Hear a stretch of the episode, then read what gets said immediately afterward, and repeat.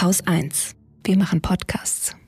Bevor es losgeht, ein Hinweis auf eine andere Haus 1 Produktion. Vielleicht habt ihr schon von den sogenannten Vulcan Files gehört. Das ist ein großes Investigativprojekt von Paper Trail Media in Kooperation mit dem Spiegel. Und den Podcast zur Recherche, den hat Haus 1 produziert. Putins Krieg im Netz ist der Titel und gestern erschien schon die letzte Folge für alle AbonnentInnen von Spiegel Plus. Ab Dienstag ist sie dann auch für alle anderen zugänglich. Also ist jetzt eigentlich ein guter Zeitpunkt für alle, die solche Podcasts gerne bingen, mal reinzuhören. Den Link gibt's natürlich in den Show Notes.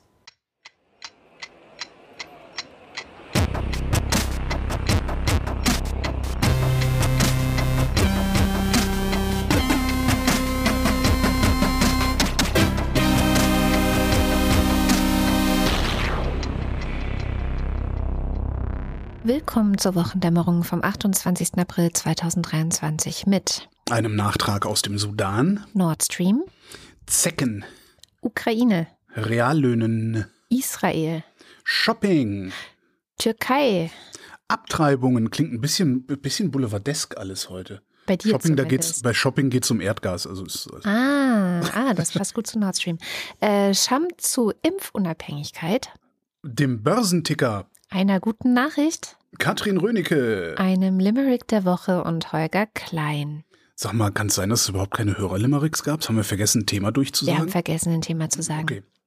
Ich habe trotzdem einen Limerick mitgebracht Mhm. zum Thema, weil ich dachte, Mann, wir sind so bescheuert. Da hast du Nee, nee, einmal so. Teasing, Teasing. Bleibt dran, wenn ihr wissen wollt, wie das Thema des Limericks der Woche ist. Muss man nicht das Thema dazu sagen, damit es interessant Nein, ist? nein, das ist doch, wir sind doch hier Privatfunk. Ja, Im Privatfunk sagen sie, bleiben Sie dran, um 10 nach 7 verraten wir Ihnen, wie Sie um halb acht ein Auto gewinnen können. Hm. Aber ich finde das Thema so geil. Ich denke, die Leute halten eher durch, wenn wir jetzt sagen, was das Thema ist. Meinst du, aber vielleicht denken die sich, oh, boah, nee, das ist also viel zu krasses Thema für ein Limerick, also das finde ich sowas von ungehörig, das schalte ich aus. Nee, das glaube ich nicht. Nee, meinst du nicht? Nee, das Thema ist nämlich Problembär. Und ich meine, es ist ja wirklich, also hätte ich jetzt schon keinen ein Bock mehr Geiles Thema und dann haben wir das vergessen. Das ist doch echt schade. Aber wir haben ja Gott sei Dank einen Poeten, dem man das dann auch nach der Sendung noch sagen kann. Ach so, du hast einfach gesagt, hier, hör mal, willst du eine Mark verdienen, dann schreib mal was zum Problem. Das ist gar nicht schlecht. Gar nicht schlecht. Wir hatten ja letzte Woche hatte Scham, was letzte Woche, wo Scham aus dem Sudan berichtet hatte, Ja. wo es diesen, diesen ähm, ja, Bürgerkrieg gibt, ähm, was nicht richtig ein Bürgerkrieg ist. Also ist, naja, Bürgerkrieg Bürger ist halt immer, führen wenn, keinen Krieg, ne? naja, nee, aber wenn, wenn innerhalb eines Landes äh, Fraktionen gegeneinander Krieg führen, dann redet Hm. man halt von Bürgerkrieg. Die äh, Tagesschau nennt es rivalisierende Militärblöcke. Ähm, was, Im Grunde ist es, ist es ähm, ein innerer Machtkampf in der Armee zwischen zwei Generälen, die mit der Revolution 2019 noch gemeinsam mit dieser Revolution die Seiten gewechselt hatten. Damals hatten sie noch gesagt, sie würden den Sudan in die Demokratie führen. Ja. Aber wie es halt so ist, wenn, wenn, wenn, wenn Leute Frieden machen wollen, deren Beruf der Krieg ist, ist oft schwierig. Also ist halt nicht jeder Eisenhower. Und ich glaube, selbst Eisenhower ist es. Ich weiß gar nicht mehr. Na egal. Ähm, was ich äh, eigentlich sagen wollte, ist, dass die äh, ihre Waffenruhe, gestern Abend ist die Waffenruhe ausgelaufen, also Donnerstagabend, äh, die haben sich auf eine Verlängerung der Waffenruhe um 72 Stunden, also um drei Tage geeinigt. Das Wochenende könnte also einigermaßen ruhig bleiben. Äh, Ist jetzt nicht so, dass die wirklich schweigen, die Waffen. Also ne, hier und da gibt's dann wohl doch noch mal das ein oder andere Scharmützel. Aber so die großen Schießereien scheinen tatsächlich jetzt äh, nach wie vor ausgesetzt zu sein. Saudi-Arabien unter anderem und die USA versuchen da zu vermitteln. Und wer sich noch mal zügig reinhören will, wie der Sudan überhaupt dahin gekommen ist, hört sich den Podcast The Daily von der äh, New York Times an. Und zwar die Ausgabe von dieser Woche Montag. Die haben da in 20 Minuten in einem, in einem, wie ich finde, sehr schönen Gespräch sogar erklärt, was ist denn da eigentlich im Sudan los und wie konnte es da überhaupt hinkommen und was droht dem Sudan denn jetzt eigentlich? Weil das Problem ist halt, nach der Revolution, also nach 2019, war der Sudan einigermaßen stabil, so stabil, dass ausländisches Geld gekommen ist. Und das ist jetzt komplett wieder raus. Hm. Also die verspielen da gerade die Zukunft des Sudans und das nur, weil sie sich nicht darauf einigen können. Wer denn jetzt das Sagen hat, wer denn jetzt die Demokratie ausrufen darf. Ja, Komisch, eben ne? sehr Statt komisch. Schon, ja, naja. Ja, also guter Podcast jedenfalls. Ja, eh, also ich hatte auch letzte Woche schon gemerkt, dass die New York Times somit die beste Berichterstattung eigentlich dazu macht. Ah, okay. Deswegen kann ich mir das sehr gut vorstellen. Ja, äh, schauen wir mal äh, zu unseren zwei Lieblingspipelines, Nord Stream 1 und 2. Letztes Jahr im September hatte es da ja Explosionen gegeben, daraufhin auch Lecks in den Pipelines und darauf dann wieder ganz viele Spekulationen, wer das war. ja, aber das wissen wir doch. Das waren, das waren äh, pro-ukrainische Kräfte aus Takatuka-Land, die mit, Yacht, mit einem die mit, einem, mit, Sport, mit einem Sportboot dahin gefahren sind und dann Apnoe-Tauchen gemacht haben oder so ähnlich. Ja, so hat so ungefähr hatte die Zeit und hatten Kontraste des Anfang März äh, exklusiv berichtet. Das war doch, war das nicht völlig, das war doch zu dem, in dem Moment war das doch schon völlig. Es haben schon ziemlich viele Leute gesagt, das klingt irgendwie nicht so, als ob also, das realistisch ist. Holgi fährt mit seinem Sportbootführerschein mal schnell da raus und sprengt was in die Luft. Naja. Ja, wo man wahrscheinlich mehrere hundert Kilo Sprengstoff für braucht. Hast du mich gerade fett genannt? Hä? Nein. ähm, jedenfalls. Äh, Soll ich aufhören, dir immer reinzuquatschen? Das beschwert Nö, alles gut. Das, so, ne? das, beschwert sich schon lange nicht mehr. Die haben sich daran gewöhnt. Daran gewöhnt und die anderen sind weg. und äh, ich habe mich auch dran gewöhnt. Ich habe jetzt immer alles so aufgeschrieben, dass egal was du reinredest, ich immer hinterher weiß, wo ich war. das war früher mal problematisch, aber das ist ah, okay. nicht mehr. Ja. Das heißt, ich darf dir jetzt immer einfach boah, zack rein grätschen. Ich glaube, auf Dauer wird es anstrengend. Okay. Also für die, die zuhören wollen. Aber wenn es Pointen sind, die, wollen. von denen ich denke, dass sie super sind, zum Beispiel. Dafür bist du da. Ach so. Ja, ja, ja. dafür bist du hier in der Wochendämmerung. das, das ist das Job. Einzige, wofür du bezahlt wirst. Nicht fürs Nachdenken wirst du, sondern für, für Pointen wirst du bezahlt. Pointen.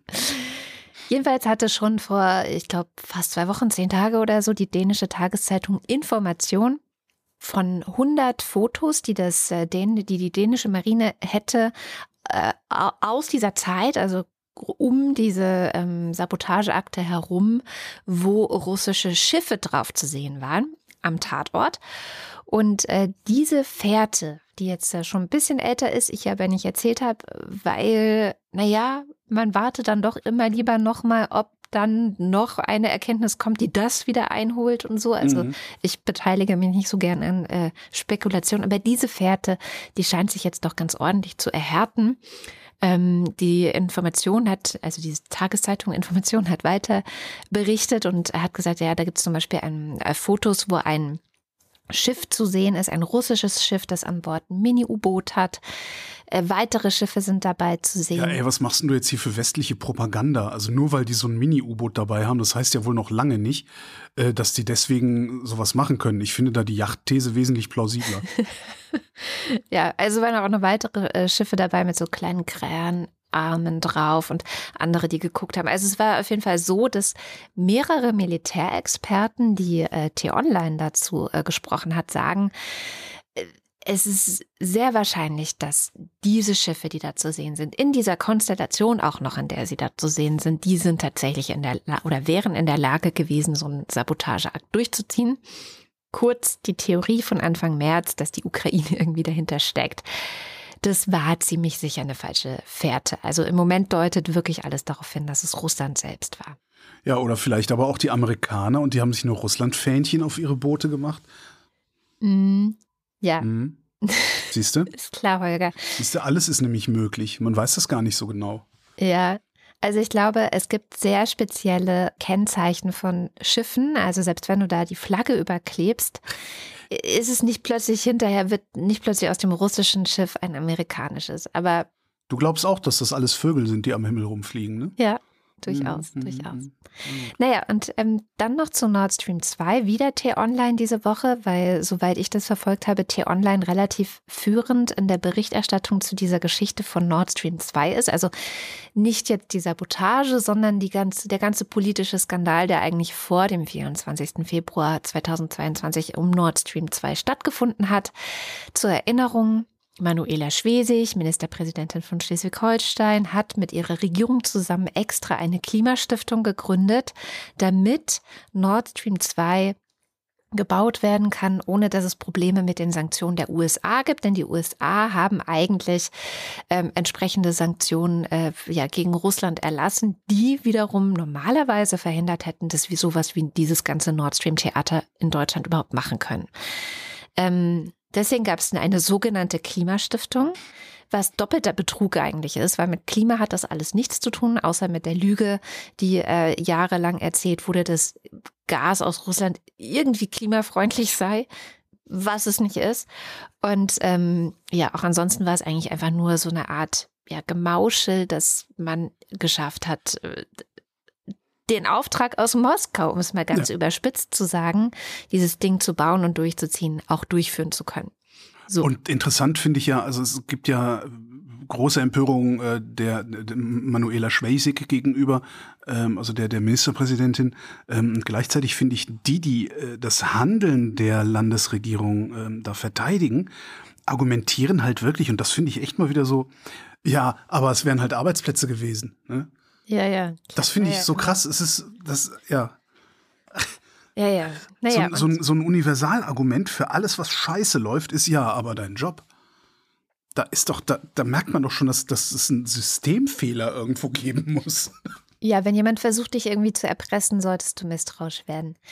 Ähm, naja, und jetzt gibt es neue Erkenntnisse eben bei äh, T-Online und für die muss ich noch mal ein bisschen zurückspulen zu einem Thema, was wir hier in der Wochendämmerung, glaube ich, damals auch kurz hatten, wenn ich mich richtig erinnere, ich weiß es nicht mehr.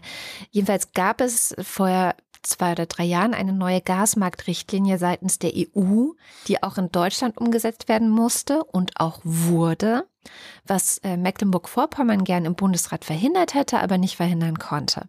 Und diese Richtlinie hat gesagt, die Gasproduktion und der Pipelinebetrieb dürfen nicht in derselben Hand liegen.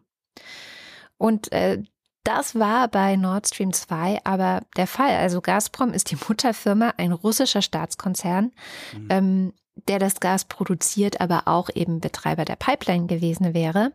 Und jetzt kamen eben dann so ein paar Dokumente raus, dass sich deswegen dann ähm, Schwesigs Energieminister Christian Pegel und äh, der Wirtschaftsminister in Mecklenburg-Vorpommern, äh, Harry Glawe, ähm, an die Bundesnetzagentur gewandt haben. Die Bundesnetzagentur wiederum, das ist die Behörde, die zuständig ist, wenn es um Elektrizität, Gas, Telekommunikation, Post und Eisenbahn geht ein bunter Mix. Die Wikipedia sagt, als oberste deutsche Regulierungsbehörde bestehen ihre Aufgaben in der Aufrechterhaltung und der Förderung des Wettbewerbs in sogenannten Netzmärkten. Also für alles zuständig, was irgendwie mhm. Netze sind. So. Seit März 2022 ist der Klaus Müller der Präsident. Davor war das aber zehn Jahre lang Jochen Hohmanns Job und der gilt als CDU-nah und der war wohl auch diesem ganzen Nord Stream 2 Vorhaben so stellt sich jetzt zumindest raus, nicht so abgeneigt. Jedenfalls haben sich die äh, Minister aus MacPom mit ihm getroffen und interessanterweise gibt es darüber so eine Art schriftliches Protokoll, das T-Online vorliegt mm.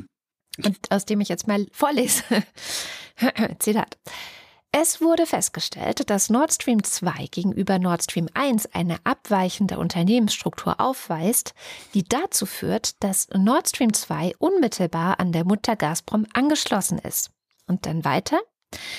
Im Ergebnis wurde Einigkeit erzielt, dass eine anderweitige organisatorische Struktur, etwa durch eine Anbindung von Nord Stream 2 an ein anderweitiges St. Petersburger Unternehmen, mhm. die Lage entschärfen würde und durch die Bundesnetzagentur grundsätzlich positiv begleitet werden wird. Zitat Ende.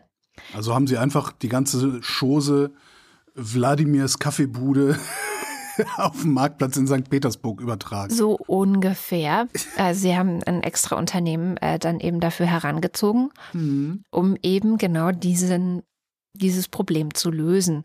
Was ich aber wirklich bemerkenswert finde daran ist, dass es in diesem Protokoll heißt, dass die Bundesnetzagentur zu derartig, also schon wieder Zitat, zu derartig pragmatischen Lösungen ausdrücklich bereit, Zitat Ende, sei. Es, es ist wirklich angesichts solcher Geschichten ist es halt auch wirklich kein Wunder, dass die Leute empfänglich sind für Verschwörungstheorien, mhm. die sagen, naja, die stecken ja eh alle immer unter einer Decke da oben mhm. und machen, was sie wollen. Ja.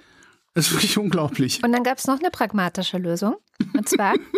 das müssen wir unbedingt uns merken. Pragmatische Lösung. Ja. Lass uns eine pragmatische Lösung finden. Genau. Lass ähm, uns möglichst viel Staat als Staat als Beute oder wie wir es nennen, pragmatische Lösung.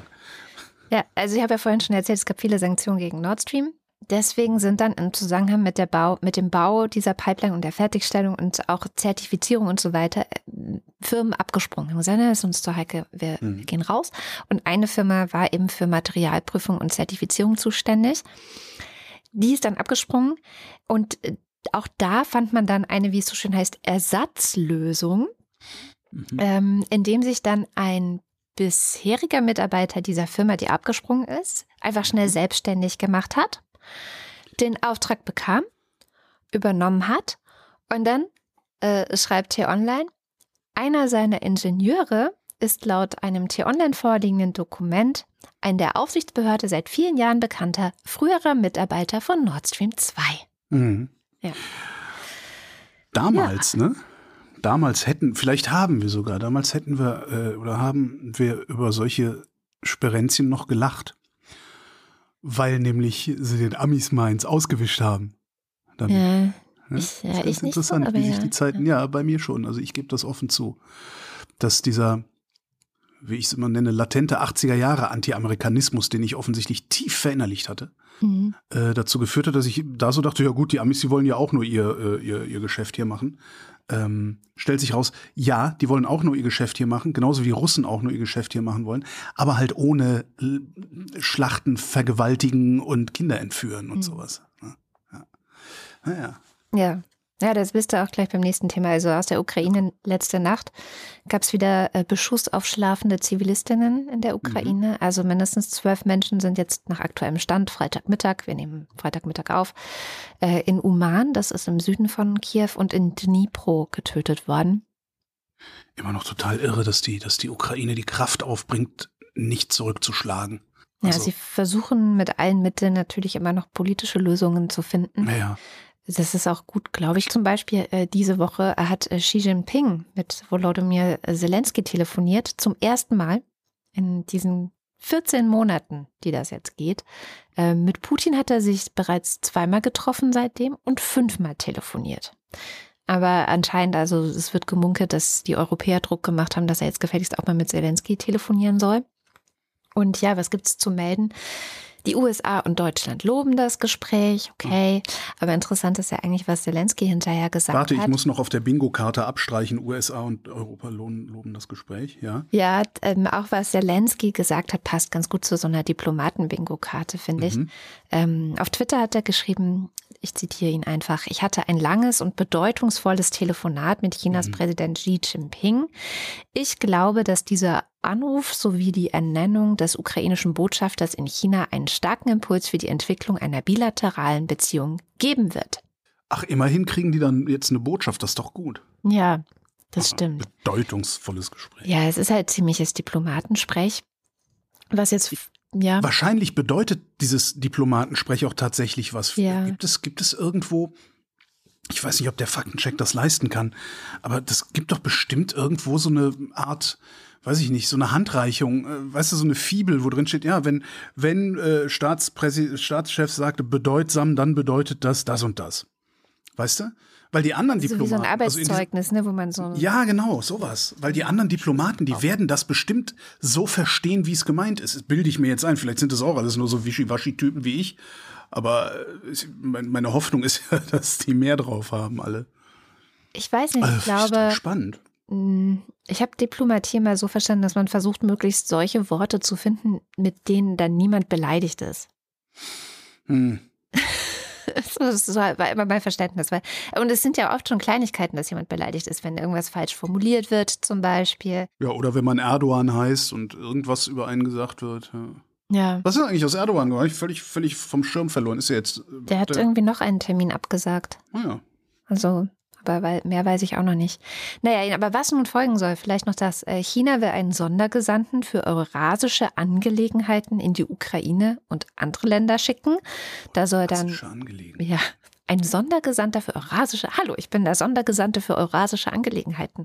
Ähm, genau, der soll dann mit allen möglichen Parteien irgendwie Gespräche führen, die dann zur politischen Beilegung, de, wie es genannt wird, der Ukraine-Krise führen sollen. Mhm. Ich dachte immer, das wäre eine Russland-Krise. Ich dachte, es wäre ein Krieg. Ja. Oder so, ja. Ähm, also viel mehr kann ich jetzt dazu auch gar nicht sagen. Was, was, was ich gut finde, ist, es gibt da jetzt Gespräche. Mal gucken. Ähm, die Erwartungshaltungen sind für mich da eher sehr niedrig. Mhm.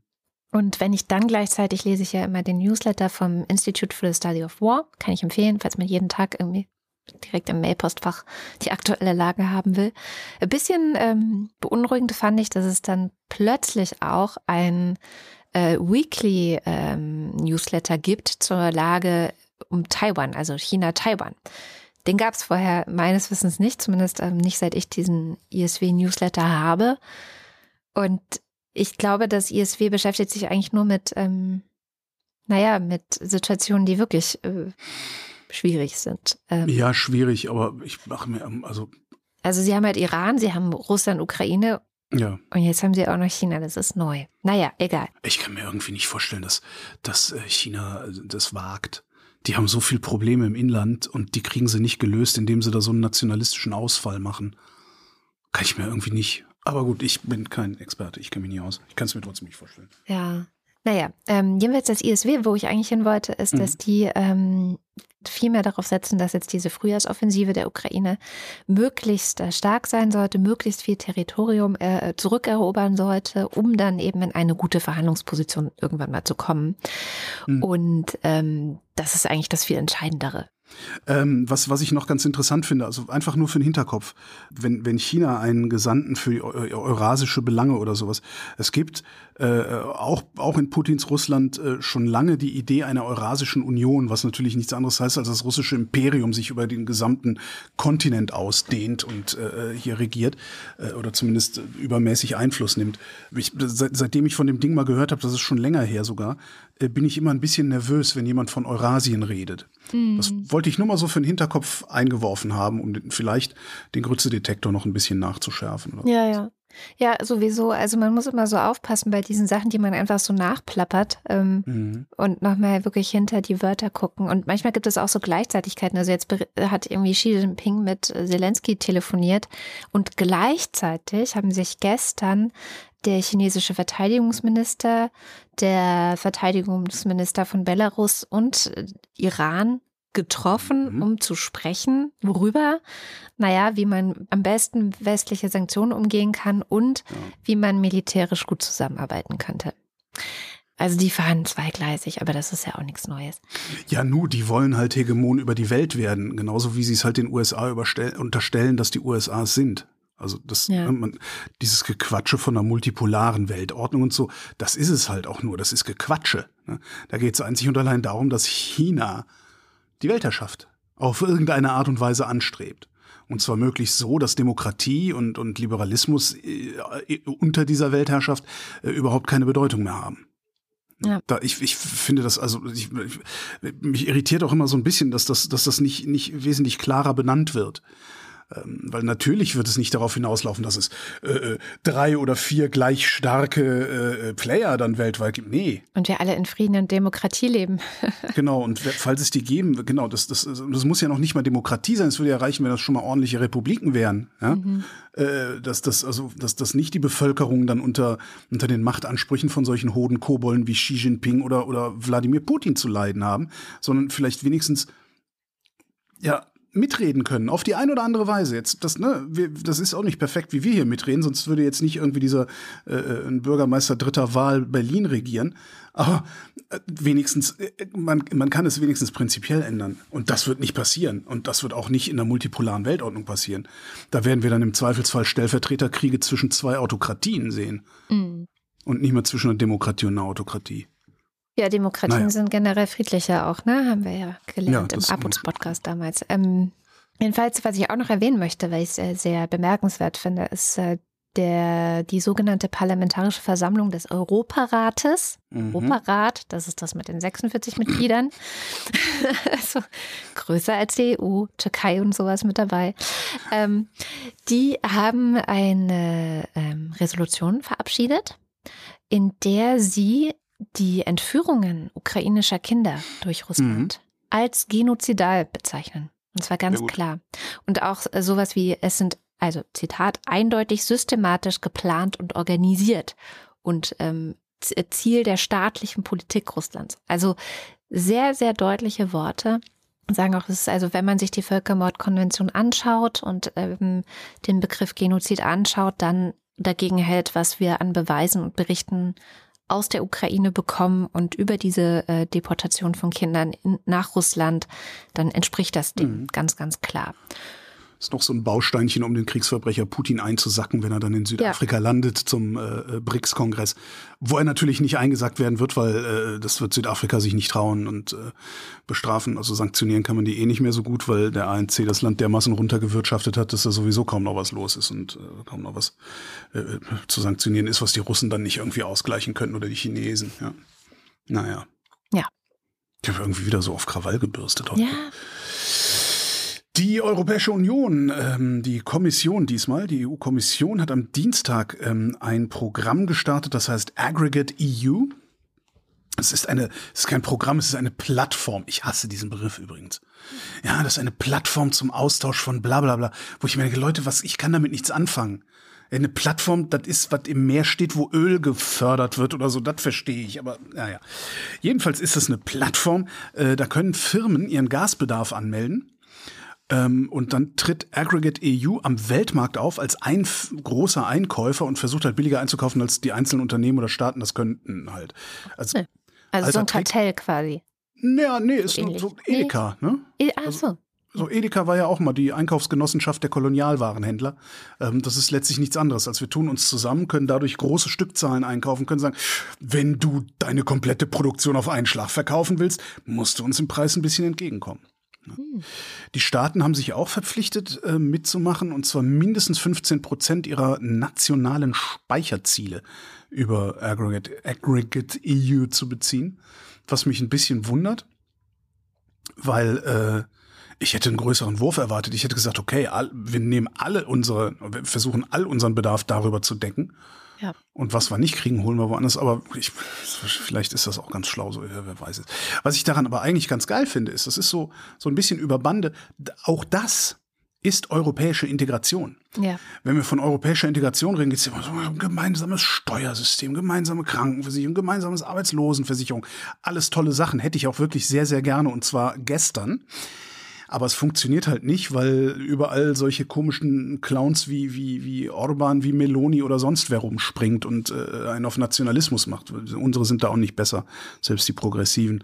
Ähm, die, das, das, das, das, wenn, die, wenn die Nummer gut läuft, dann, dann hört dieser ja, Ökonom, Teil ökonomische Integration auch nicht mehr auf. Und das ist eigentlich ganz cool. Und das finde ich, kann man so über, über die Jahrzehnte EU, beziehungsweise EWG, EU, EU, wie hießen wir noch? EG hießen wir zwischendurch, genau, EWG, EG, EU, äh, konnte man das immer ganz gut beachten. Da wurde sich dann irgendwie wirtschaftlich geeinigt, irgendwas Ökonomisches unternommen. Und das war so cool, dass man auf der Schiene dann irgendwie weitergelaufen ist.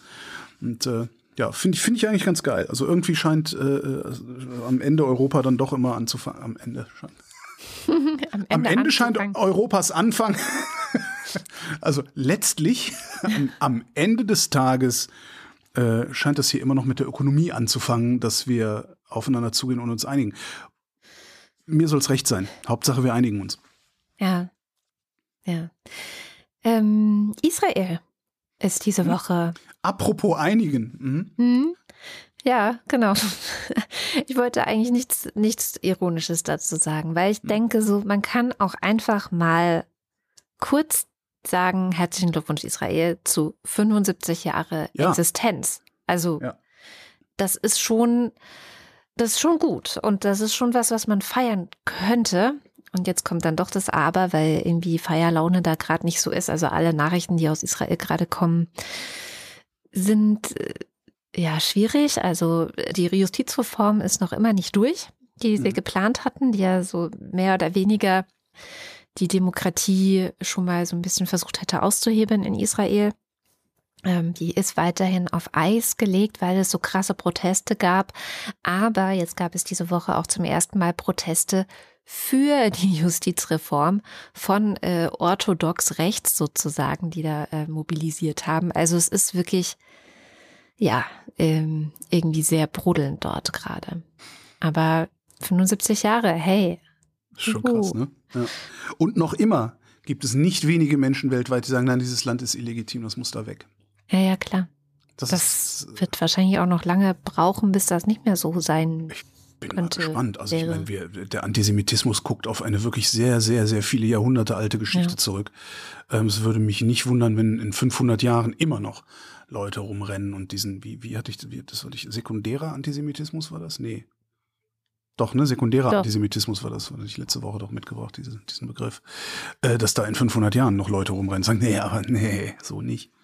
Ja. Gucken wir mal. Die Wissenschaft gibt bekannt. Mhm, mhm. Das Risiko für eine Frühsommer-Meningoenzephalitis besteht jetzt bundesweit.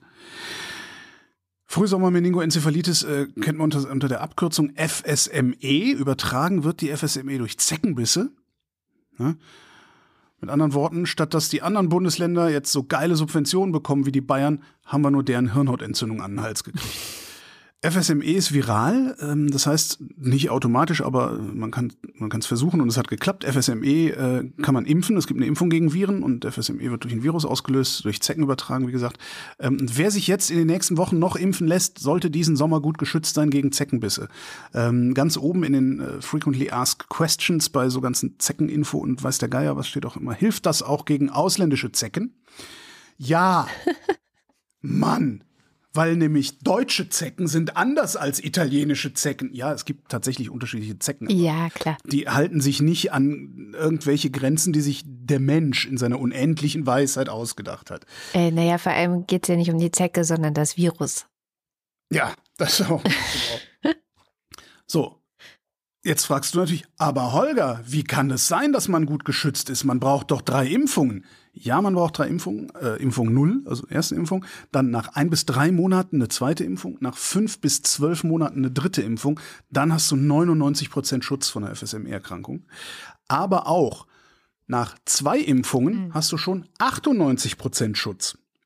Der hält allerdings nur ein Jahr ungefähr. Also du hast 98 Prozent Schutz, musst dann aber dich in diesem Impfschema weiter impfen lassen. Wenn du dann da drin bleibst, also wenn du im Impfschema bleibst und jetzt anfängst, ist dieser Sommer okay und der nächste Sommer ist sowieso okay. Dann brauchst du nach drei Jahren nochmal eine Auffrischung, dann alle fünf Jahre nochmal eine Auffrischung.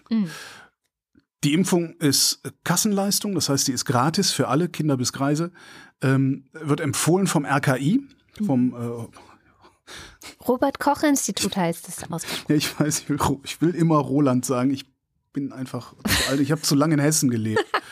Oh Gott. Ähm, das eben.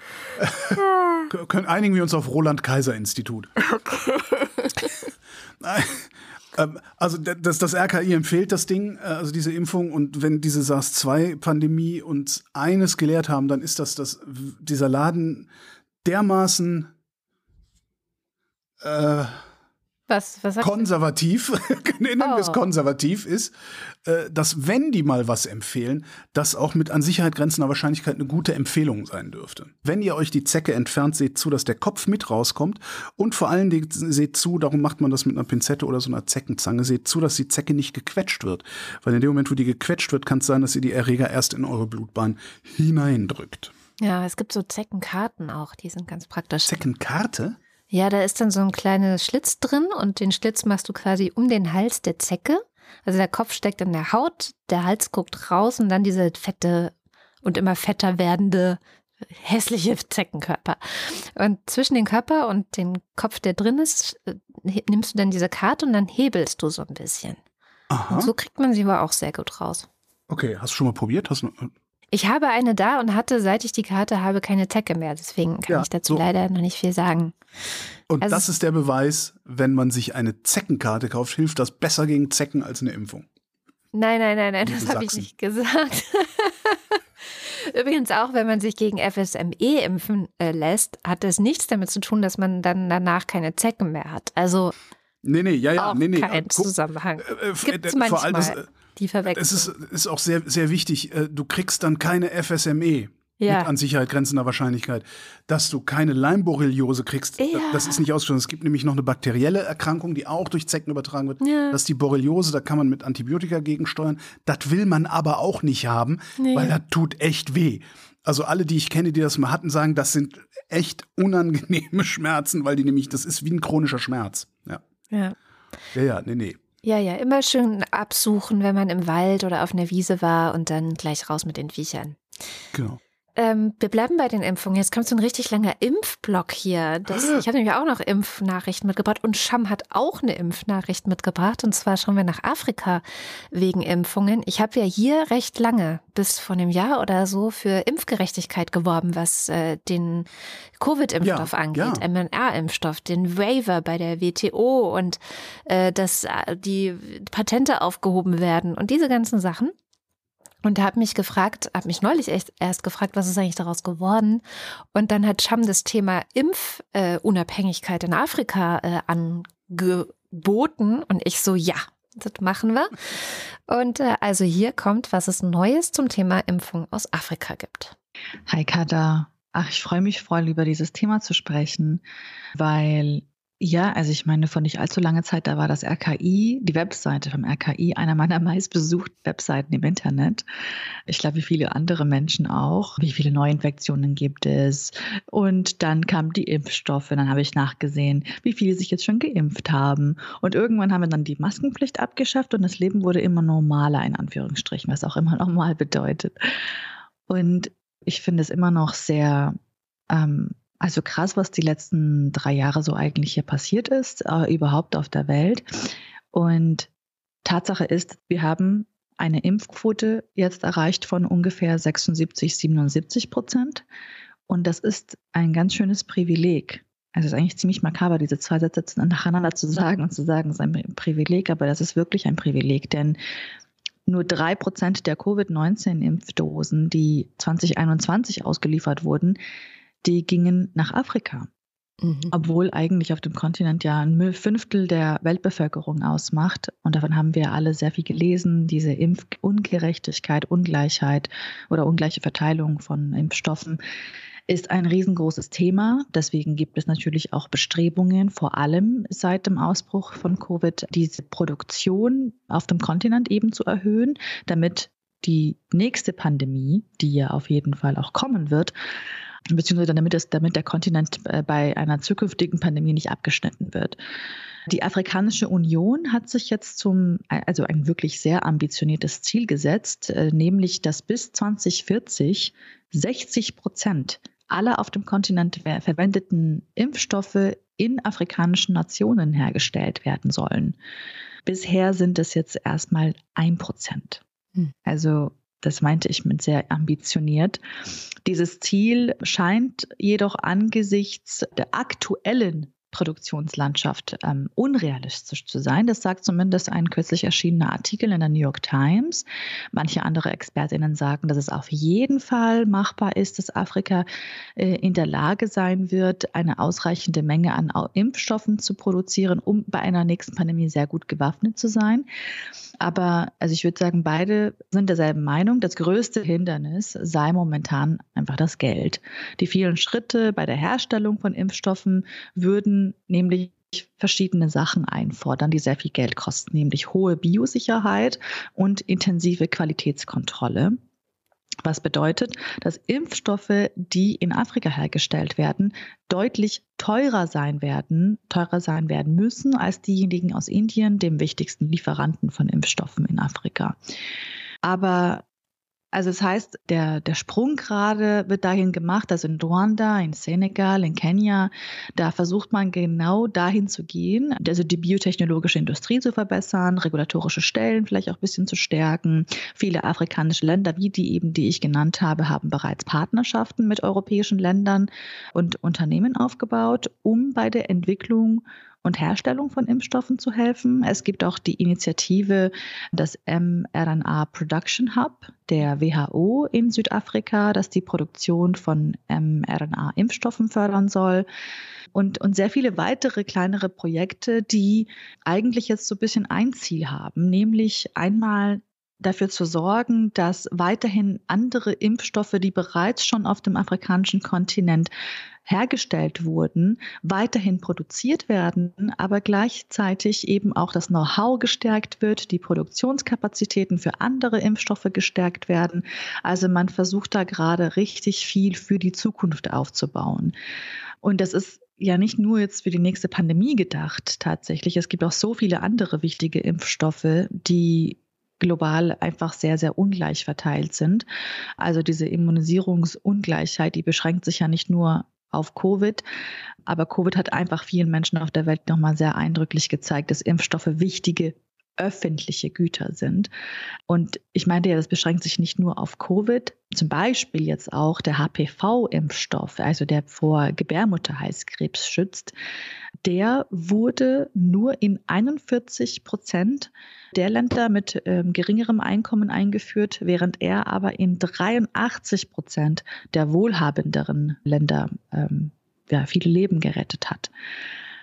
Das sagt jetzt der Global Vaccine Report 2022. Also es ist einfach super viel Arbeit, die da vor, ähm, die da, die da eigentlich noch vor uns liegt, vor den Menschen, auch vor den wichtigen AkteurInnen auf dem afrikanischen Kontinent, die dann jetzt natürlich diese wichtigen Entscheidungen treffen müssen von wie schaffe ich es irgendwie ähm, einmal die Produktion hochzustocken, aber auch eben dafür zu sorgen, dass sie preiswert bleiben, dass man aber auch mitkommt, dass auch andere Länder dann sagen, so ja, ich nehme jetzt dann nicht die Impfung oder den Impfstoff aus Indien oder aus irgendeinem anderen oder vielleicht aus einem europäischen Land, sondern ich, ich nehme den aus Senegal, Kenia oder Südafrika. Ich glaube, das ist dann jetzt einfach die nächste Challenge. Ähm, und das ist eine sehr große Challenge, würde ich sagen. Mhm. Es klingt auf jeden Fall so, aber es klingt nach einer sehr guten Idee. Deswegen drücken wir natürlich alle Daumen, dass es gut funktioniert. Ja, total. Und einfach weiter hinschauen. Ja, so viel zur Impfstoffproduktion in Afrika. Designiert. Designierte Impfstoffproduktion in Afrika. designiert. Ja, also. Design. Naja, Genau, und dann, ähm, ich sagte ja gerade, wir haben so einen kleinen Impfstoffblock jetzt hier. Es gibt nämlich auch eine Meldung von UNICEF diese Woche, das ist das UN-Kinderhilfswerk. Die haben äh, einen Bericht verfasst zum Thema Impfungen und haben festgestellt, dass bei etwa 67 Millionen Kindern in den Jahren 2019 bis 2021, also die Jahre der Pandemie auch teilweise, ähm, die routinemäßigen Impfungen ganz oder teilweise versäumt wurden. Also sowas wie Masern, Kinderlähmung und so weiter. Krankheiten, die wir eigentlich schon ausgerottet. Äh, über welche Länder reden die jetzt da weltweit? Wollen. Weltweit, weltweit, genau. Ähm, die Hauptursachen sind Lockdowns oder dass die Gesundheitsversorgung zusammengebrochen ist wegen der Pandemie. Aber auch in den meisten Ländern gaben wohl vor allem Menschen unter 35 Jahren sowie Frauen an, dass seit der Pandemie, seit der Beginn der Pandemie, ihr Vertrauen in Routineimpfungen für Kinder abgenommen hätte. Wow. Oder anders gesagt. Ähm, Was für eine Bildungskatastrophe, ey. Boah. Die Desinformation, wo die WHO ja auch immer gesagt hat, die ist Boah.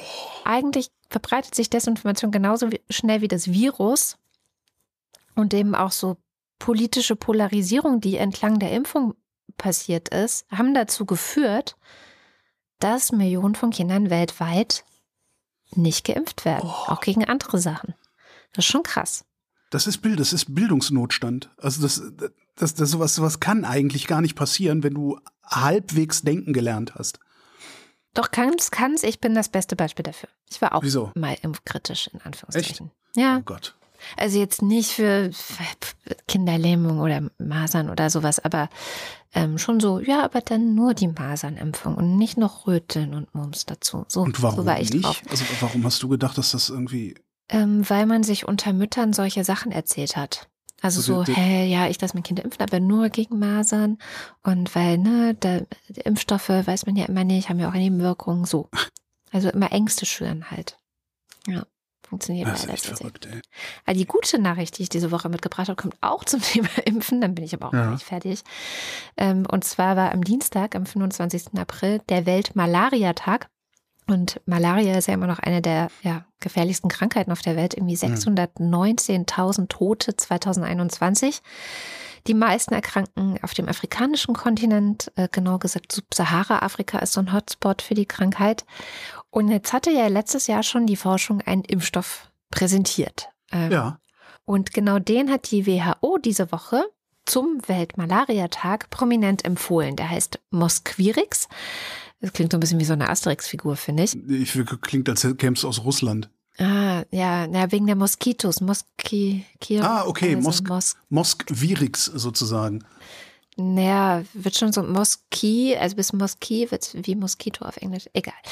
Ähm, und es ist gut, dass er da ist, aber er ist jetzt nicht perfekt. Also die Weltgesundheitsorganisation hat bei dieser Empfehlung gesagt, so ja, ungefähr 30-prozentiger Rückgang der tödlichen schweren Krankheit, wenn man äh, geimpft ist.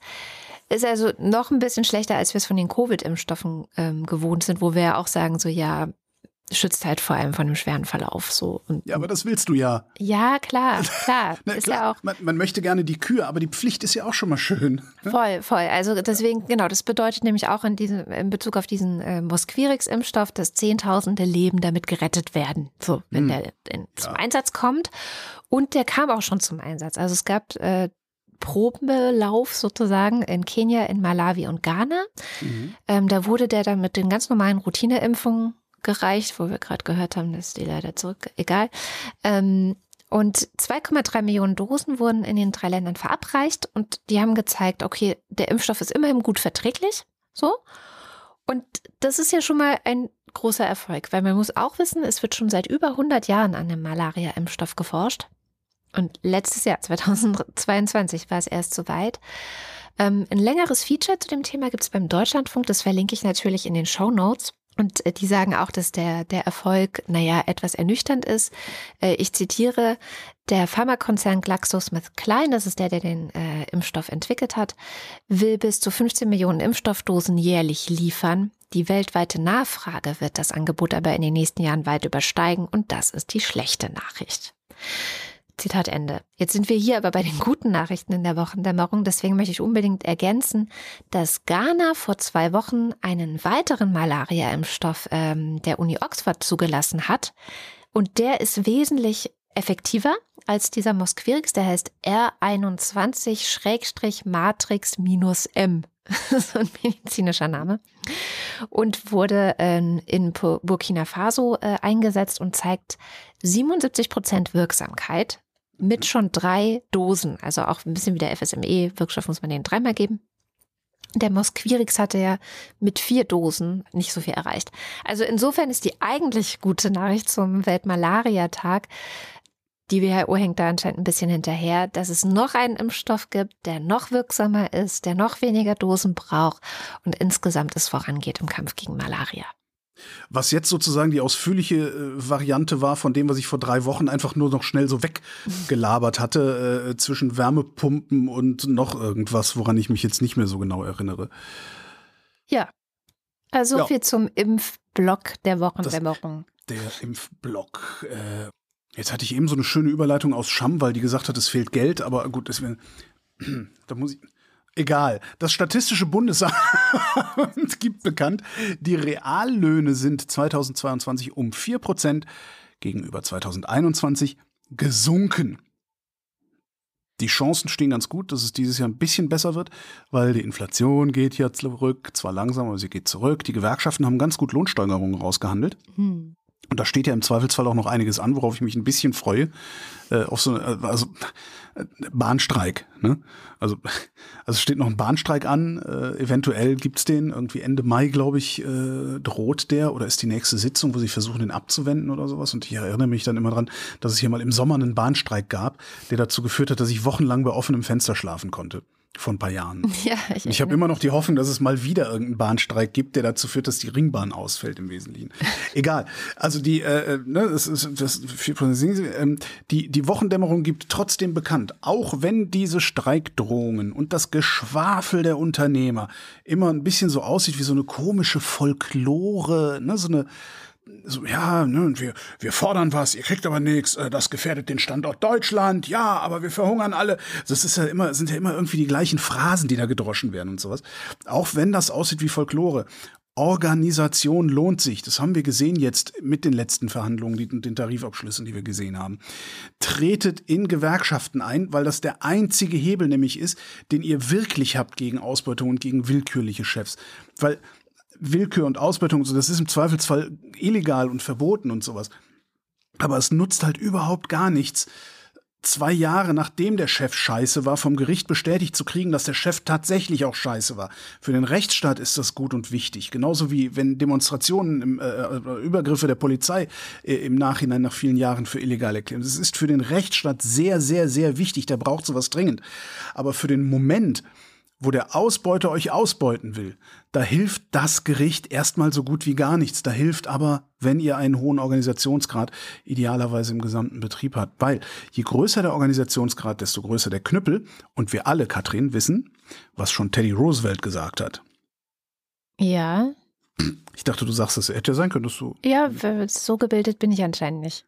Speak softly and carry a big stick. Mhm.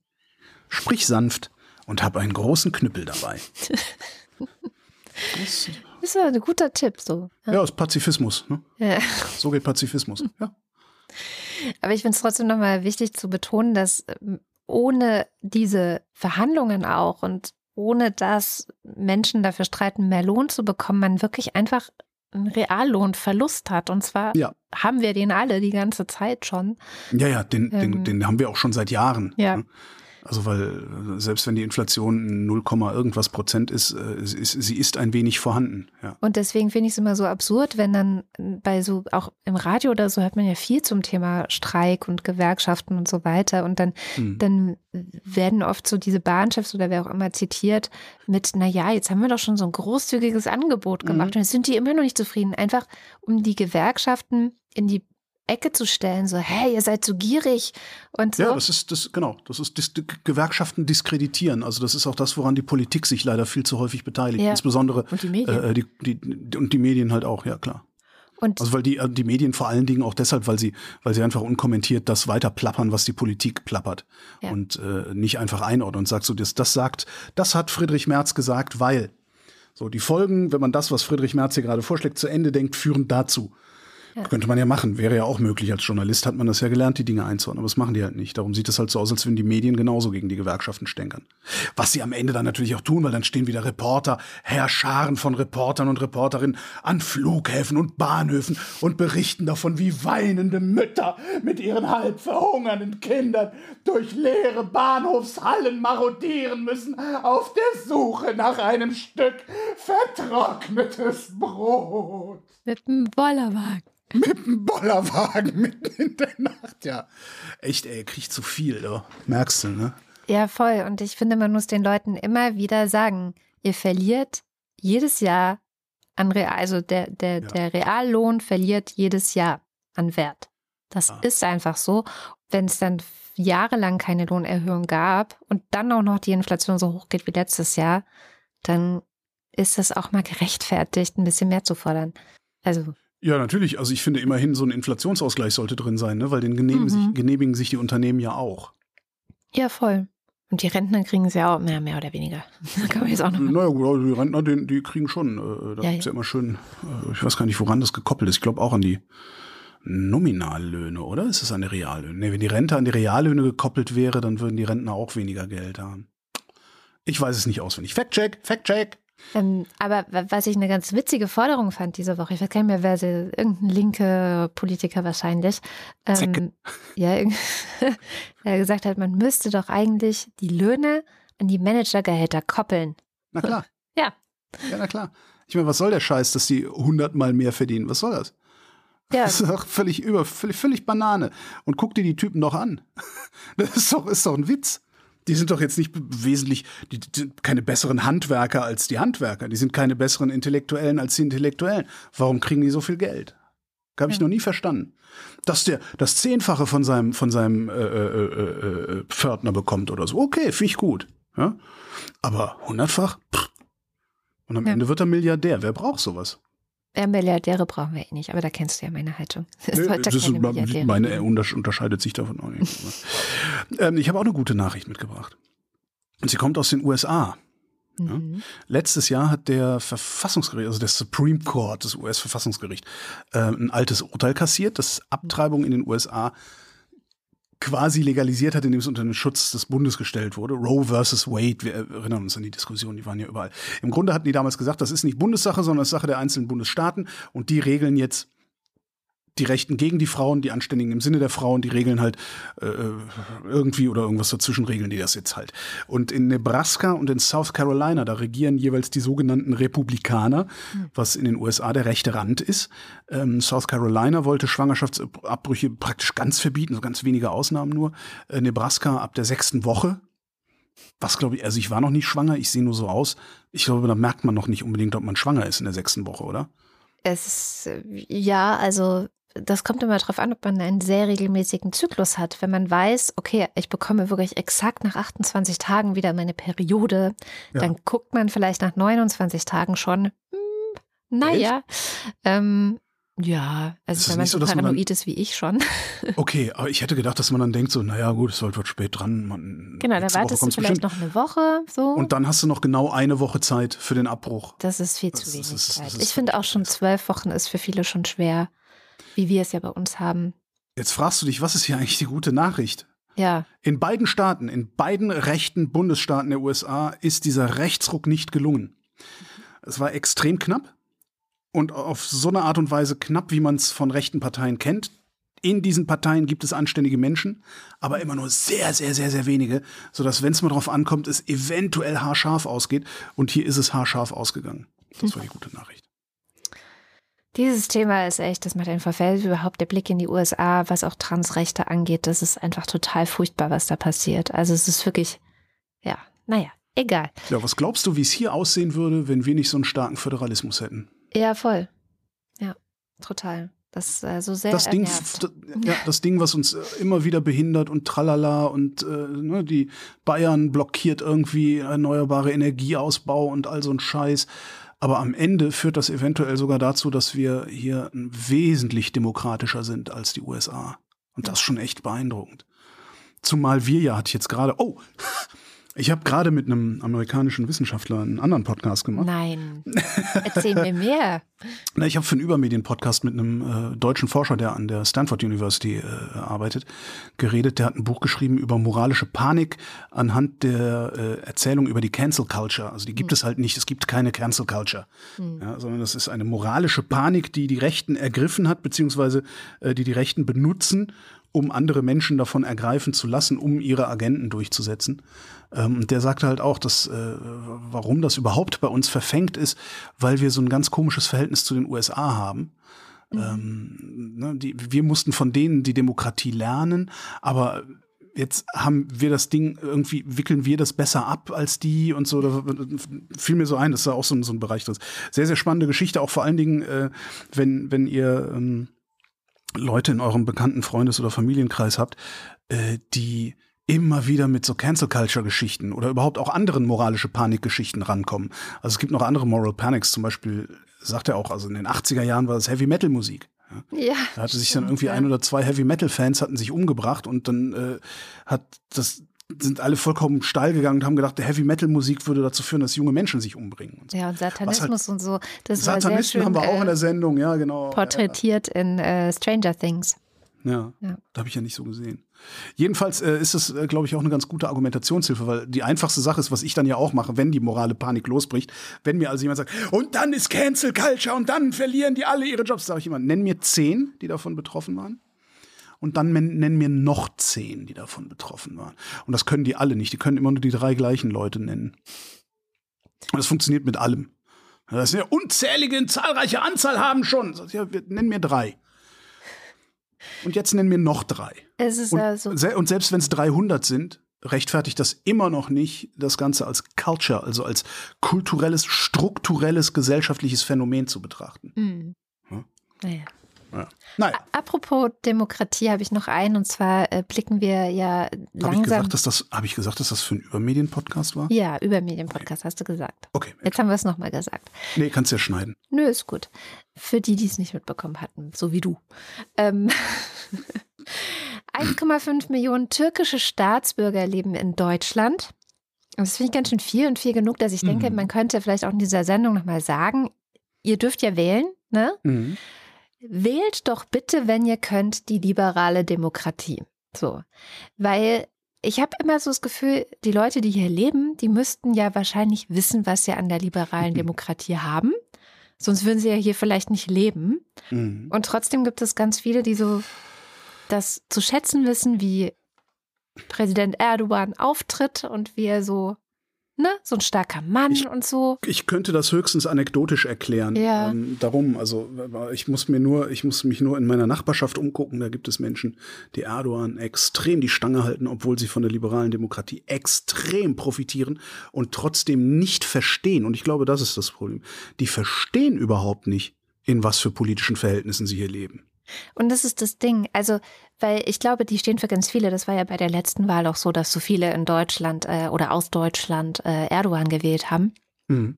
Und dass man da wirklich nochmal erklären muss, dass wa warum es sich hier so gut lebt, das liegt daran, dass es eine Demokratie ist. Demokratien sind stabiler. Ja, auch in Krisen stabiler, siehe Corona. Sie ja, aber das ist doch schon viel zu abstrakt für Leute, die Erdogan geil finden, weil er Eier hat. Ja, ja, pass auf. Ich war noch nicht fertig. Entschuldigung. Sie sind, sie sind friedlicher, ja. Nicht perfekt, aber friedlicher und wirtschaftlich stabiler. Und das ist, glaube ich, das Wichtigste.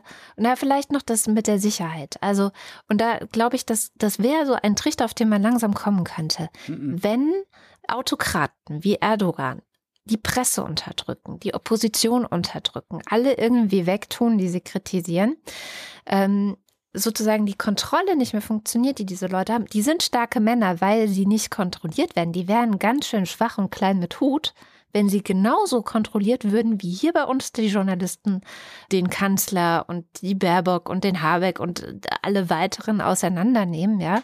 Wenn das, wenn das genauso gut funktionieren würde in der Türkei, weil dann hast du nämlich nicht solche Sachen wie zum Beispiel Pfusch am Bau ja, um mal ein aktuelles Beispiel zu nennen.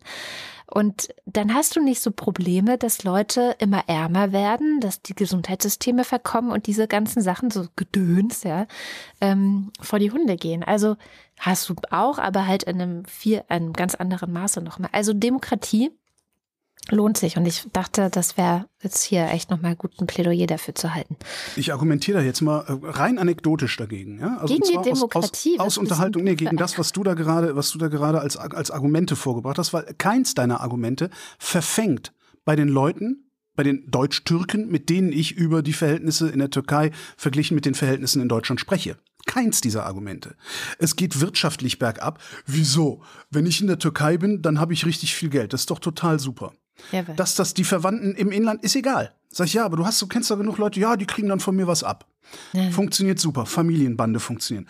Pressefreiheit gibt es, für diese Leute existiert Pressefreiheit in Deutschland auch nicht. Aha. Für diese Leute, mit denen ich da, also das sind nicht viele, ja, das ist eine Handvoll Menschen, mit denen ich darüber rede. Wenn ich, wenn ich die aber Pass pro Toto nehme, existiert für den größten, größten Teil der deutsch-türkischen Community, existiert hier in Deutschland auch keine Pressefreiheit. Was die Zeitungen schreiben, was die, was die, was im Fernsehen läuft, das ist alles nichts wert. Das ist alles nicht die Wahrheit für diese Leute. Ja, das ist wie Querdenker. Du musst dir die vorstellen wie Querdenker. Du sagst, äh, äh ne, äh, wenn du wenn du was gegen die Regierung sagst, äh, ist mein Lieblingsargument, ja, also, ne, stell dich doch mal hin und sag sag mal was gegen die Regierung. Weiß doch mal, schreib doch mal auf, dass Erdogan ein Dieb ist, weil er ein Dieb ist, weil du es beweisen kannst. Und schreib mal auf, dass irgendein deutscher Politiker ein Dieb ist, weil du es beweisen kannst. In der Türkei gehst du in den Knast dafür. Dann ist das Gegenargument, ja, das weiß ich doch. Sowas schreibe ich doch auch nicht. Ich leg mich doch nicht mit dem Staat an. Ich bin doch nicht verrückt. Das mache ich hier doch auch nicht. Ja, das ist das Argument, was dann kommt. Fusch am Bau haben wir hier auch. Ja, das ist, so das es ist nicht, ich habe, ja, ja, ja, ja, klar, egal, egal, das ist denen egal. Hm. Ich, ich, mit all diesen Argumenten, und das macht mich wahnsinnig, seit vielen, vielen, vielen Jahren, oh mit all diesen Argumenten dringe ich nicht durch. Ich dringe nicht durch. Das ist nicht, das, das ist, als würdest du mit Fundamentalisten diskutieren, was du sofort sein lassen kannst. Mit Fundamentalisten diskutiert man nicht. Das ist dann Taubenschach, das ist, ne? Das ist Taubenschach, hm. genau. Das, du, du dringst nicht durch, selbst mit den einfachsten, selbst mit den, das, das funktioniert nicht. Das ist wie Querdenker. Und ich habe bisher noch keine Möglichkeit, falls wir hier irgendwie Türken in der, in der Hörerschaft haben, haben wir. erklärt mir bitte mal, wie dringe ich da durch? Ja, das ist jetzt nicht, dass ich, ich also ne, meine, meine türkischen Bekannten, das sind jetzt nicht äh, irgendwie äh, äh, Akademiker und Intellektuelle und sowas, sondern das sind ganz normale Arbeitsleute. Ja?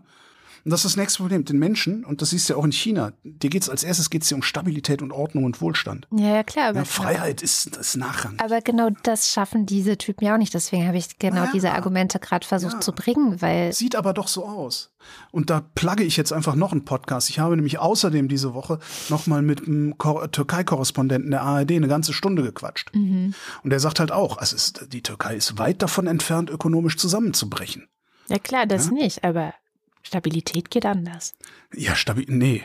Das ist schon stabil, ne? Also wenn du, wenn du da so im Inland bleibst, wenn du nicht zu viel importierte Güter kaufst und sowas, dann kommst du da schon zurecht. Deine Löhne steigen ständig, der Mindestlohn steigt ständig. Ja. Das, das ist Inflation. wirklich, es ist, es, ja, aber die Inflation, ja, die Inflation interessiert dich aber nur dann, wenn du viel importierte Waren kaufst. Mhm. Ne? Wenn dein Lohn äh, genauso steigt wie äh, der Sack Kartoffeln, den du, dir, den du dir kaufst auf dem Markt, dann kriegst du davon so viel nicht mit. Das ist schon, äh, das ist eine sehr, sehr vertrackte Situation. Also das ist natürlich intellektuell, kann man, kann man nur ablehnen, was in der Türkei passiert. Innenpolitisch und das meiste außenpolitische auch. Aber persönlich, so als, als einfacher Türke, als einfache Türkin, die da so rumläuft und irgendwo beim Tee sitzt, weil du kannst ja auch beim Tee sitzen dich über den Staatschef aufregen. Da passiert dir ja nichts. Ja, das ist ja, das ist ja das Problem. Der, diese Transferleistung, dass wir uns hier beim Kaffee über die Bundesregierung aufregen können und danach können wir uns ins Internet setzen und das aufschreiben öffentlich unter unserem Namen und haben trotzdem keine Repression zu befürchten. Diese Transferleistung, dass das, das packen diese Leute nicht. Ich, du merkst, wie fassungslos ich bin da, darüber. Und Das geht mir seit ernsthaft mindestens zwei Jahrzehnten so. Vielleicht kommt ja jemand anders ran. Also, ähm, Würde mich echt interessieren, wenn es da Vorschläge gibt, rein in die Kommentare damit. so. Ähm, kommen wir zum Limerick der Woche. Wir haben vergessen, wir haben letzte Woche vergessen, äh, ein Thema auszugeben, ein Thema auszusuchen. Darum äh, habe ich dann, ähm, als unser Wochendämmerungspoet nachgefragt hat, so, hey, ich habe gar kein Limerick-Thema gehört, habe ich gesagt, oh mein Gott, nein.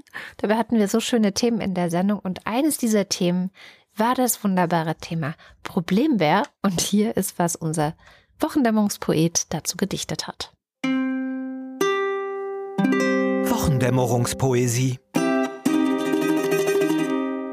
Limericks aus dem Papierkorb des Weltgeschehens.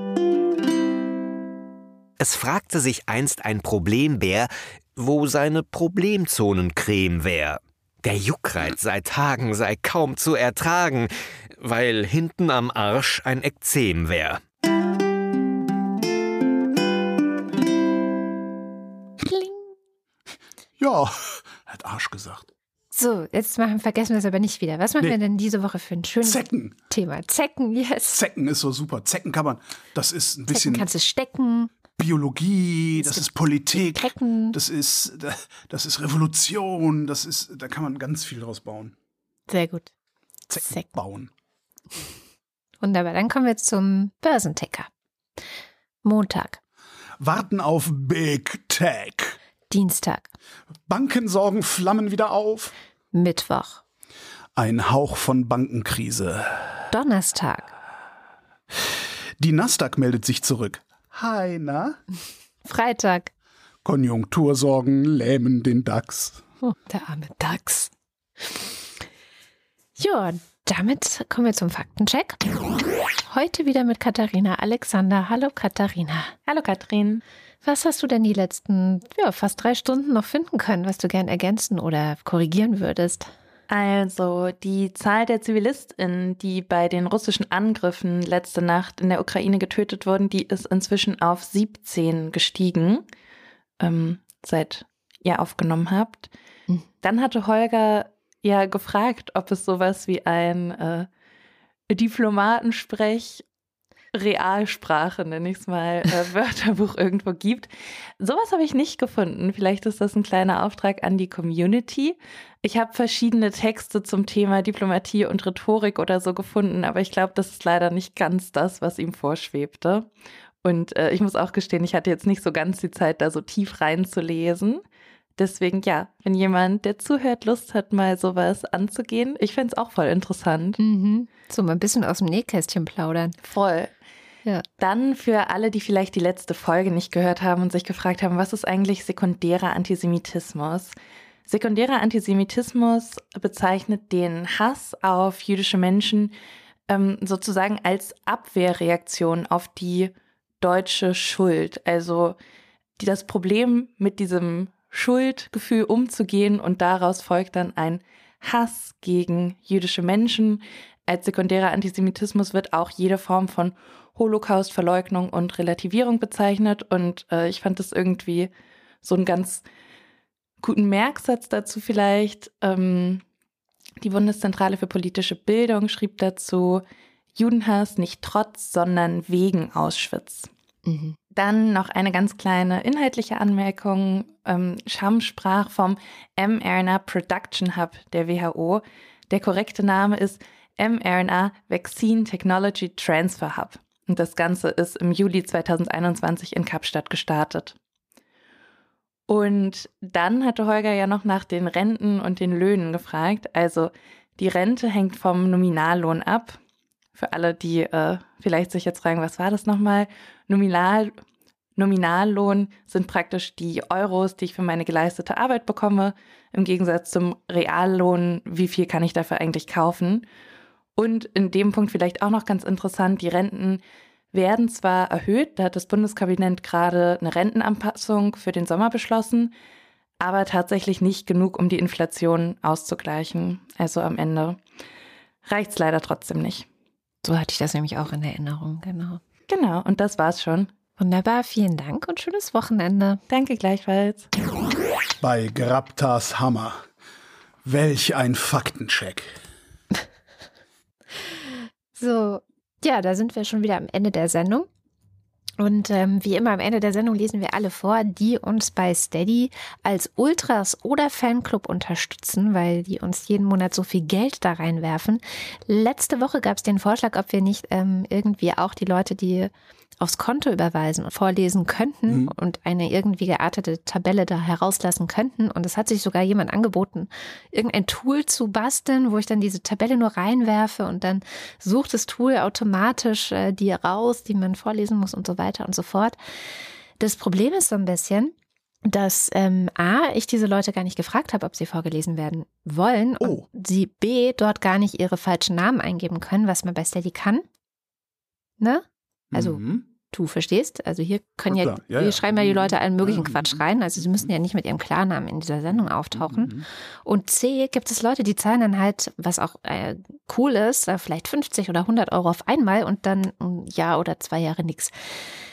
Aber was machen wir mit denen? Die zahlen ja im Durchschnitt vielleicht auch 12 oder 20. Also weißt du, es ist einfach, gibt ähm, drei verschiedene Gründe, die es echt kompliziert machen, das einfach so zu nehmen, das Programm und damit jetzt dann auch die Namen vorzulesen. Hör mal, Chef. Ja. Hör mal. Du bist doch Chefin hier. Ja. Du kannst auch einfach sagen, nee, machen wir nicht. Ich wollte nur sagen, ich habe wirklich drüber nachgedacht und festgestellt, das geht nicht so einfach. Und deswegen bleibt ihr dir, Leute, wenn ihr vorgelesen werden wollt, kommt zu den Ultras und, äh, oder in den Fanclub bei Steady. Da kriegen wir das auf die Art und Weise hin, dass es unkompliziert ist. Da müssen wir zwar ein bisschen mehr für zahlen, das ist aber auch okay. Ja, das ist okay, weil es ist ein Service und für einen Service kann man auch mal ein bisschen was bezahlen. Und wir haben alle ein bisschen mehr Spaß damit und jetzt kommen die. So. Seit wann habe ich Spaß damit? Der, der, der, Typ, der das Tool vorgeschlagen hat, hat absichtlich hat geschrieben, ich kann dir schnell ein Tool programmieren, dann, dann, damit Holger davon, damit ihr alle vorlesen müsst, damit Holger noch mehr genervt ist. Das hat, das ist das Gegenteil von Spaß. Ich mache das hier nicht zum Spaß. Ja, okay, lass uns anfangen. Ich wollte das nur mal gesagt haben. Ich mache das, weil ich spare auf sparig.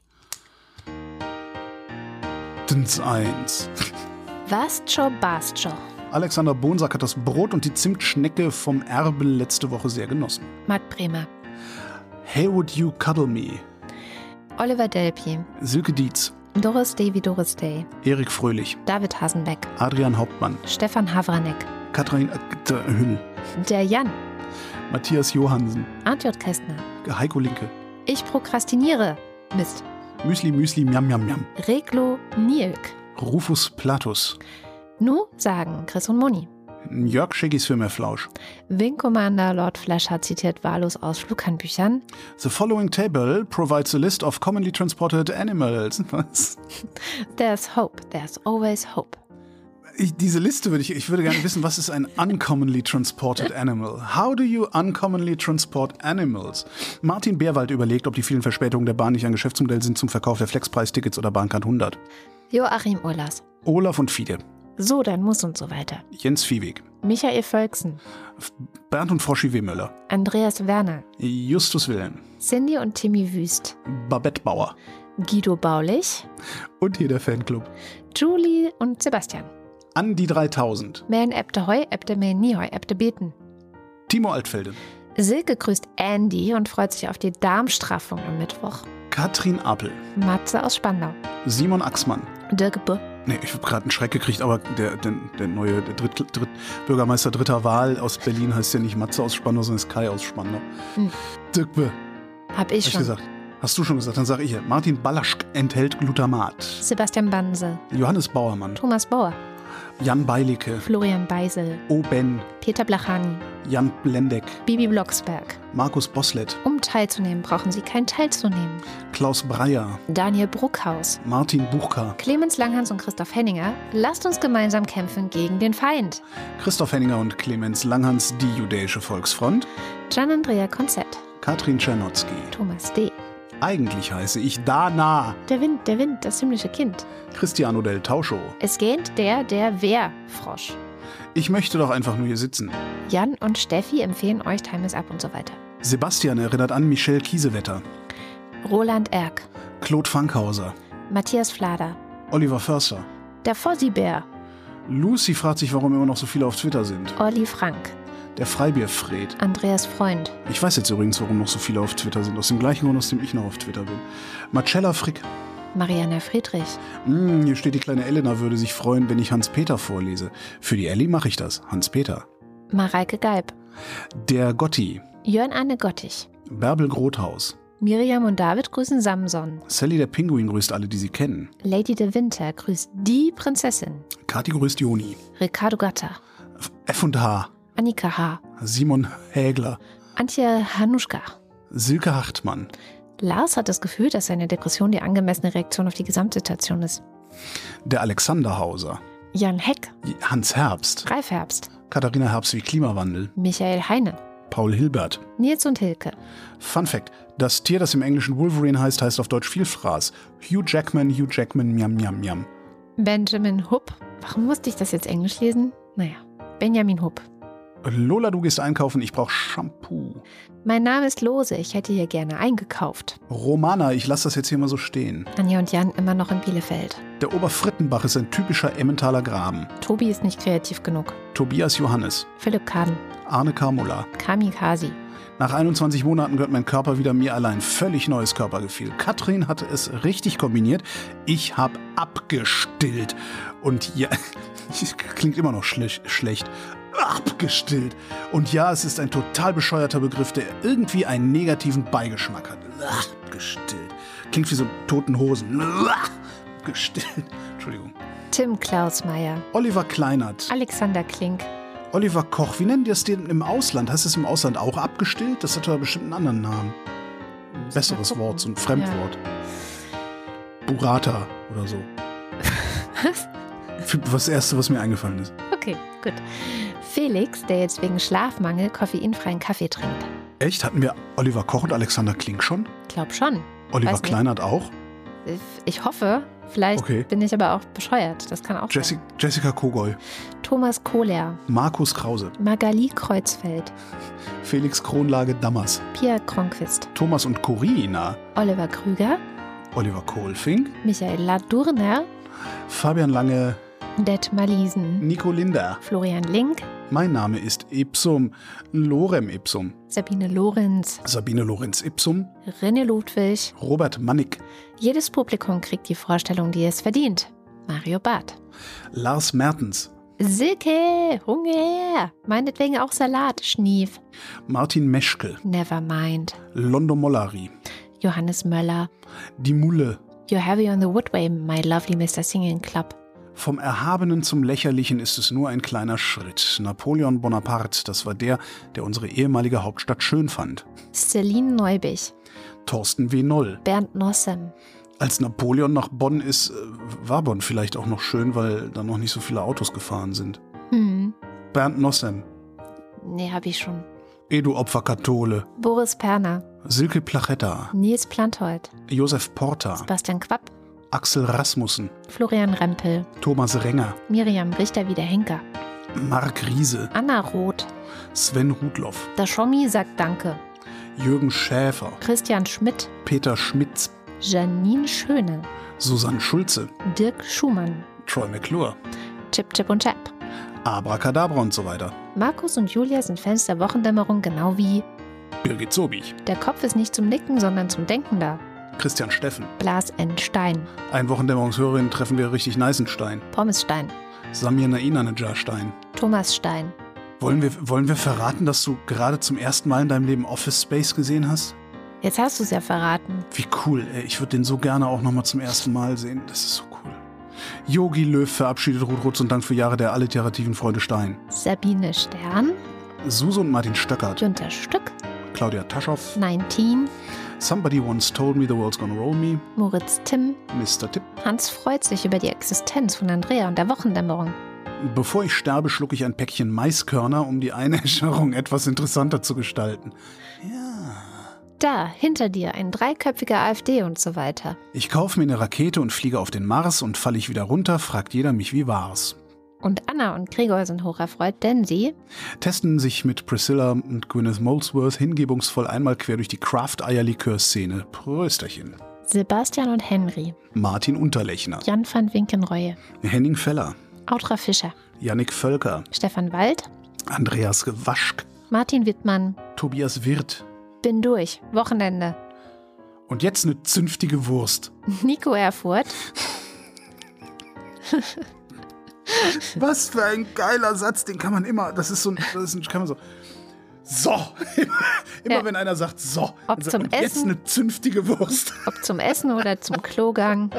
Kannst du immer Och sagen. nee, ah, Was denn? ah, ja. Das habe ich jetzt kaputt gemacht. Jetzt hast du es mir kaputt gemacht. Ich bring ein bisschen Blutwurst mit heute Abend. Hm. Wo waren wir denn? Waren wir schon bei Sven Henderson? Schön, ja.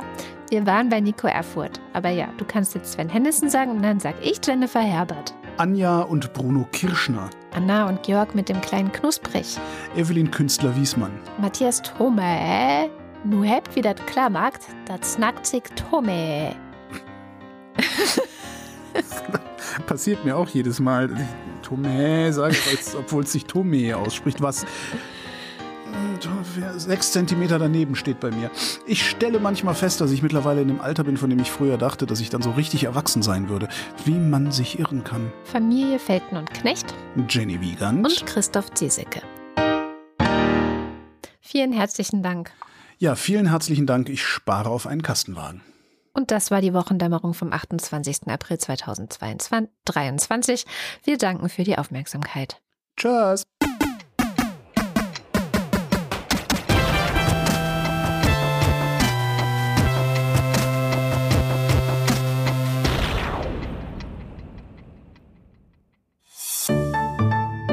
Haus 1. Wir machen Podcasts.